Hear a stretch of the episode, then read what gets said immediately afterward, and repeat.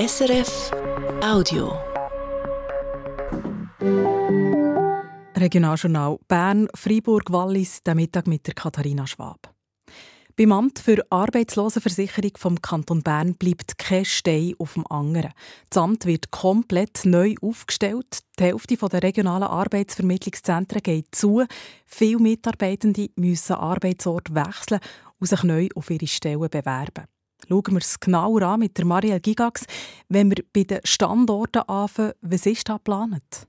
Geplant ist, dass DRAF, die regionalen Arbeitsvermittlungszentren, es künftig nur noch an fünf Hauptstandorten gibt. Die RAF Region Seeland ist das Bio mit der Außenagentur zu Davan, das RAF Oberagau Emmittal zu Burgdorf, das RAF Bern Ost im Wankdorf, Bern West zu Bümplitz und das RAF Thun Oberland zu Thun mit der Agentur zu Interlaken. Aufgehoben werden die fünf Standorte Gümligen, Zollikofen, Bern Zentrum, Langenthal und Spiez.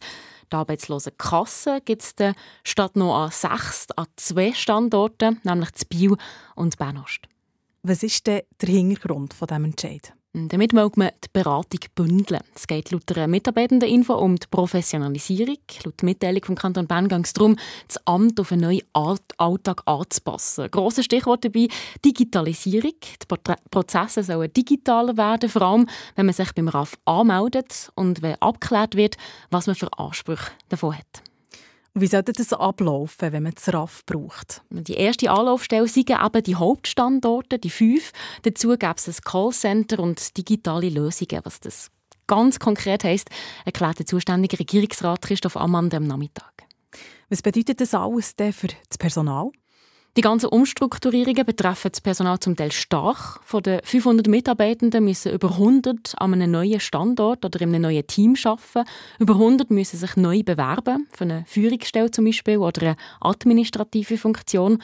Und die Hierarchien werden flacher, eine ganze Führungsstufe soll gestrichen werden. Und ja, so eine Reorganisation verunsichere. Man nimmt die Bedenken und Kritik der Mitarbeitenden ernst, lässt sich der Regierungsrat Christoph Ammann zitieren. Eine neue Struktur ist aber nötig, unter anderem, weil die Leute immer älter werden, es an Fachkräfte fehlen oder sich Technologie weiterentwickelt.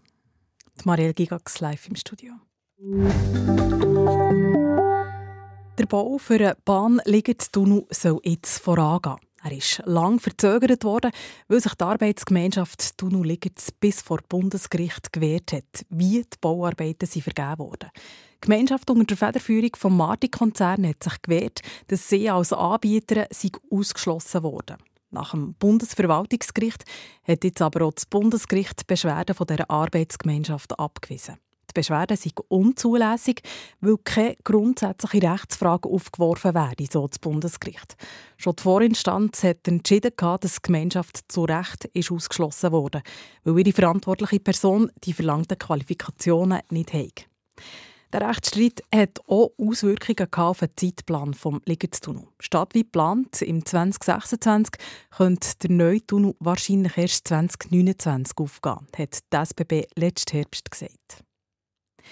Die beiden Bahnunternehmen SBB und BLS wollen ab Dezember 2025 auf der Strecke Biel-Dausberg-Basel den Halbstundentakt einführen. Das wäre möglich, weil dann die Doppelspur Grellingen-Duckingen im Baselbiet aufgeht. SBB und BLS haben sich geeinigt, dass die BLS ab Ende 2025 auf dieser Strecke eine zusätzliche Verbindung pro Stunde anbietet. Die andere betreibt weiterhin die SBB. Die will die Linie bis auf Lausanne verlängern. Bis jetzt ist sie nur bis auf Biel gegangen. Auf der Autobahn A1 zwischen Avange und Bayern werden Kampfjets getestet. Ihr habt es in den Nachrichten gehört. Darum wird die Autobahn dort Anfang Juni für bis zu zwei Tage gesperrt, meldet der Bundesrat. Das hat auch Auswirkungen auf den Kanton Freiburg, weil ein kleiner Teil durch Freiburg geht und die Umleitung durch den Kanton Freiburg läuft. Mit der Kantonspolizei Freiburg arbeiten wir zusammen.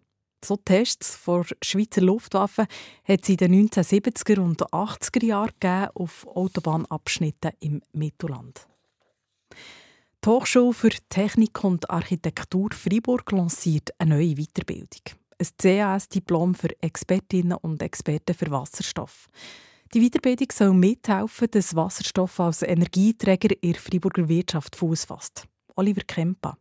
Wasserstoff als Energielieferant kann Teil dazu beitragen, den CO2-Ausstoß der Gesellschaft zu senken, zum Beispiel als Treibstoff für grosse Fahrzeuge, als Speicher von überschüssigem Strom oder in grossen Industriebetrieben. Für Dr. Philipp Gutti, der die neue Weiterbildung hat aufgebaut hat, ist darum klar, dass es mehr Spezialistinnen und Spezialisten für Wasserstoff braucht.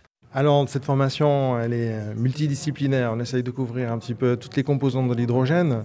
Die Weiterbildung deckt alle wichtigen Sachen ab, die es über Wasserstoff zu wissen gibt. Von den chemischen Grundlagen über die Herstellung von Wasserstoff bis zu den Möglichkeiten, wo Wasserstoff sinnvoll ist und wo eben nicht.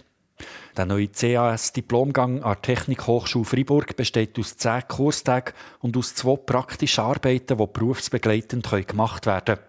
Als zusammen dauern sie rund 30 Arbeitstage, was 10 ECTS-Punkten entspricht. Das Ziel ist eine kompakte und effiziente Ausbildung, sagt Philipp Gutti. Donc elle se veut courte et efficace en couvrant tous les champs d'un coup sans devoir les prendre un petit peu partout. Donc euh, avec une pluridisciplinarité euh, qu'on ne va pas forcément euh, trouver ailleurs. Was wir können bieten im Gegensatz zu verschiedenen Ausbildungen, die es schon gibt, ist, dass hier eben alle verschiedenen Themenfelder rund um den Wasserstoff abdeckt werden. Für die Freiburger Wirtschaft ist das eine grosse Chance, findet die Direktorin von der Handels- und Industriekammer Chantal Robin. Gut ausgebildete Leute können helfen, die Vorbehalte gegenüber dem Wasserstoff abzubauen. C'est toujours, hein, ce qui est nouveau, ça fait peur.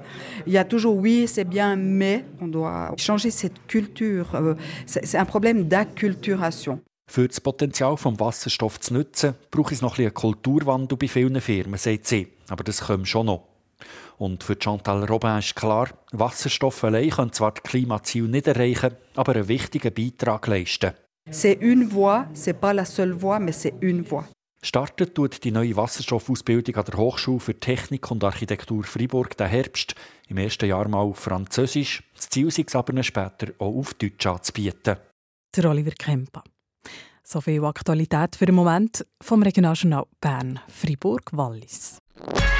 Das war ein Podcast von SRF.